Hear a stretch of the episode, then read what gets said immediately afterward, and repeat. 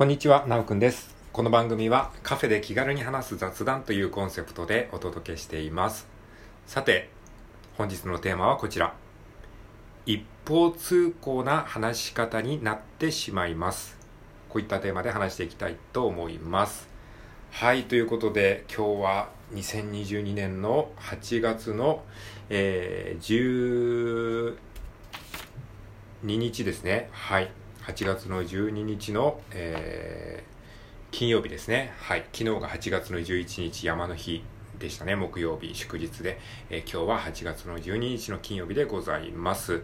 えーなんかね、ちょっと雨が降ったりして少し気温も、えー落ち着いたような感じがしますけど、まあ、まだ蒸し暑いっていう感じですね。はい。なんかだんだんちょっとね、秋の空気を感じさせるような、えーまあね、えー訪れ、秋の訪れみたいなものを感じますよね。はい。えーということで、えー今日も頑張っていきましょう。ということで、今回のテーマはですね、一方通行な話し方になってしまいますというテーマで、まあ、ラジオトークとかです。ね、ラジオトークとかこういう配信を、えしてる人最近ねあの増えてきてるんじゃないかなと思うんですけれどもやっぱねどうしてもこうスマホに向かって喋るのでね一方通行な話にねなってしまうっていうことが結構多いと思います。ちょっとお悩みをいただいてますのでお悩みをまず読んでみますね。はい。えーお悩み。えーラジオトークを始めたのですが、一人でスマホに向かって喋るのが難しく、なかなかたくさん話せません。また、後から自分の録音を聞き返すと、一方的な喋りになっているように感じます。どうしたらいいのでしょうか？はい、こういったですね、えーご相談をいただきました。ということで、まあ、ラジオトークをですね、始めた方がですね、まず一人でスマホに向かって喋るのが、ちょっとなかなかこう難しいから、たくさん話せないっていうことが一つね。で、あとは、録音を聞き返してみたんだけど、なんか、一方的に喋ってるような、えーちょっと一方通行な感じの話し方になってるような、えー感じがしますと。で、どうすればいいですか？っていう、まあ、こういったお悩みですね。はい。まあ、これは非常にね、よくわかります。えー、なぜならこれ僕が作った質問だからですね。自分で作った自分の質問なんですよね。これ僕、僕自身の悩みなんですよ。はい。で、あのーまあ、これをね、克服する方法、えーシェアしていきたいと思うんですけれども、えーまずね、一人でスマホに向かって喋るのって結構しんどいよねっていうことなんですけれども、これはね、まあ、僕はもうこれはだいぶ克服したと思います。あの、最初はね、すごいね、何やってんだろう自分っていう気持ちになると思うんですよね。一人でなんかスマホに喋ってて、なんかちょっと虚しいなって思うと思うんですけれども、これはまあ慣れですよね。慣れてしまえばそんなにね、あの苦ではなくなりますね。まあ今配信してる人もすごくたくさんいるから、そんなね、おかしな行為ではないと思うんですけども、これね、まだそういうのが普及してない頃にやってた人ってすごいですよね。ってまあ思うんですけれども、まあそれは置いといて、うん。そうですね。一人でスマホに向かって喋るのってちょっとしんどいなって思うときは、僕がね、やってるのは、あのこれもやってる人多いと思うんですけれども、スマホの横にぬいぐるみを置いておくことですね。スマホの横にぬいぐるみを置いておくと、こう誰かに話しかけてる感が少し出るんですよね。僕は今実際、あの目の前にハリネズミの、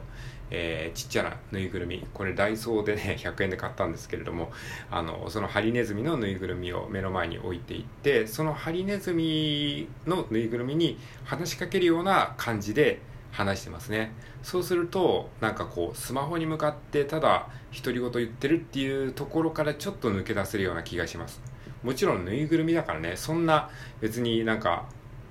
話しかけてるっていう感じにはそこまではならないけどもでも何もないよりかはちょっとはマシになるかなっていうふうに思ってますねっていう感じでまあ一人でスマホに向かって喋るのはちょっとしんどいなって思う人は、えーなんかねぬいぐるみを置いて置いてみてそれに向かって喋るっていうのをやってみるといいんじゃないかなと思いますね。あとはですねあの他の方法としては僕がこれいつも冒頭に言ってるんですけれどもカフェで目の前に友人がいる。目の前にあの気心知れた友人がいる。その友人に向かって喋ってるみたいな感じで喋るとね結構あのいいっていう話をよく聞きますね。うん。独り言になりがちだっていうふうに思ってる人はカフェで目の前に、えー、友達がいてその友達に向かって話してるんだよっていうそういう感覚で喋るといいと思います。これよくやりがちなのがあのー、なんか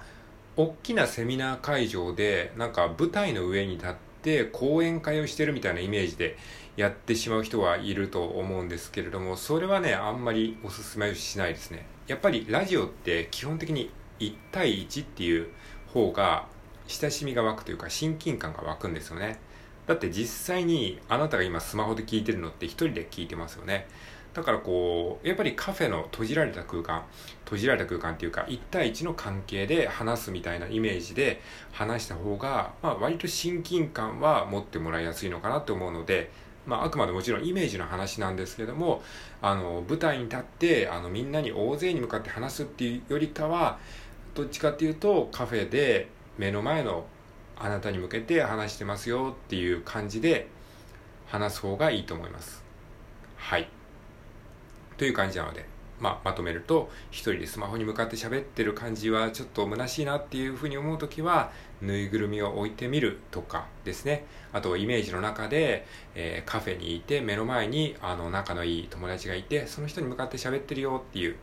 えー、感じで話してみるといいんじゃないかなと思います。はい。で、二つ目の点ですね。えー、録音を聞き返した時に、なんか一方通行で、一人で一方的に話してるな、一人でベラベラ喋ってるなっていう感じがしてしまいますって。まあ、これはね、あの、あるあるですよね。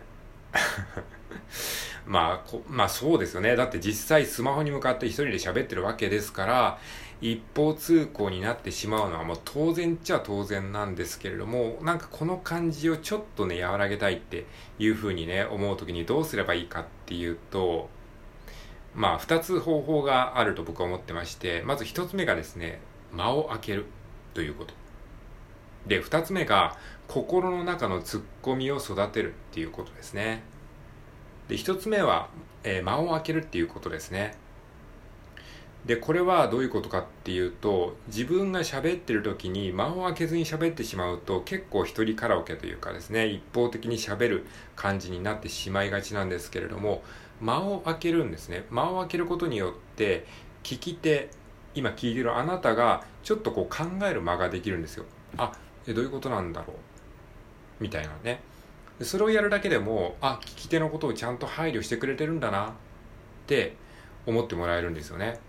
でプラス自分自身も間を空けることによってちょっと一瞬こう気持ちが落ち着くんですよね。で落ち着くことによって少しこう会話のペース話すペースも落とせるのでまああえてちょっとこう間を空けて話すっていうことも、えー、やってみるといいんじゃないかなと思います。